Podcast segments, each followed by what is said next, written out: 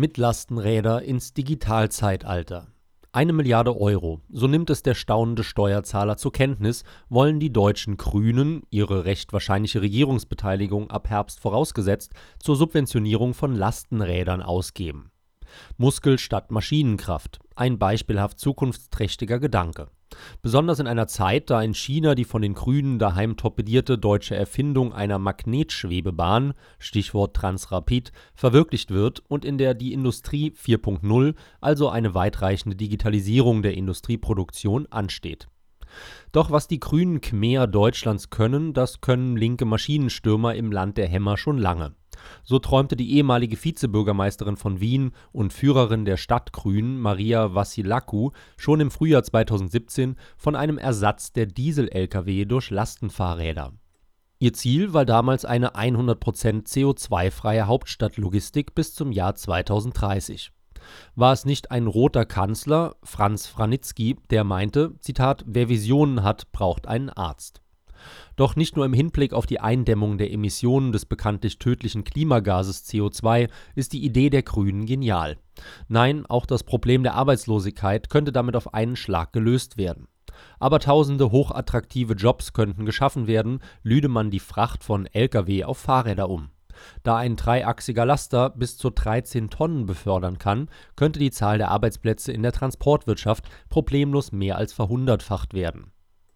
Immerhin waren ja nicht wenige Zukunftsforscher, die Wahrsager unserer Tage, unablässig davor, dass künftig Roboter den Menschen die Arbeit wegnehmen und viele Bürger der Industrienation zur dauerhaften Untätigkeit verdammen werden. Gerade dieser Tage geistern beispielsweise Elon Musks Humanoiden durch die Nachrichten Nichts hat sich seit der industriellen Revolution an der Sorge geändert, nicht mehr gebraucht zu werden, zumindest nicht für eine Erwerbsarbeit. Weltuntergangspropheten haben seither Dauerkonjunktur, zumindest in Kreisen selbsternannter Geistesakrobaten, die noch nie eine Werkhalle von innen gesehen haben die grünen Maschinenstürmer unserer Tage zäumen den Esel, auf dem sie in die Steinzeit zurückzureiten beabsichtigen, allerdings von einer anderen Seite auf als ihre Vorgänger im 19. Jahrhundert. Sie kaprizieren sich nicht auf die Schaffung neuer Arbeitsplätze, sondern peilen mit der Verringerung der CO2-Emissionen nicht weniger an als die Rettung des Planeten Leider haben sich weltfremde Träumer noch nie für praktische Fragen oder für die Konsequenzen ihres Handelns interessiert. Sich den Transport von Zement und anderer schwerer Lasten auf Fahrrädern vorzustellen, gelingt vermutlich nur Typen von Extinction Rebellion und Co. Der Vorstoß der Grünen zeigt exemplarisch, welcher Geist in ihren Reihen weht.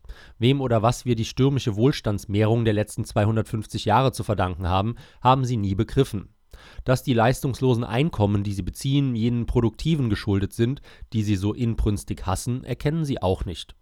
Dass jedes Zurück vom Kapitaleinsatz zur Muskelkraft erhöhte Mühen bei verringertem Output bedeutet, sehen sie nicht. Wie abgehoben und verrückt muss man sein, um den Menschen wieder schwere körperliche Arbeit zuzumuten, wenn diese seit dem 18. Jahrhundert von Maschinen erledigt werden kann. Welchen Segen brachten Erfindungen wie die Dampfmaschine, der Elektro- und der Dieselmotor? Und wer meint, dass in einer Gesellschaft, die auf Stromerzeugung durch kalorische Kraftwerke angewiesen ist und, Windräder hin oder her, Elektroautos eine positive Umweltbilanz aufweisen, hat von Physik und Maschinenbau keinen Schimmer. Besonders erschreckend ist die fehlende Einsicht der Grünen in die Bedeutung des Kapitaleinsatzes für den Lebensstandard. Denn sicher ist, Kapital liefert die Basis jener Produktivität, die erst hohe Arbeitseinkommen ermöglicht. Aber erklären Sie das einem Klüngel obstinater Marxisten. Sie hörten einen aktuellen Beitrag von Andreas Tögel, zuerst erschienen auf Express für Selberdenker, nachzulesen auf Eigentümlich Frei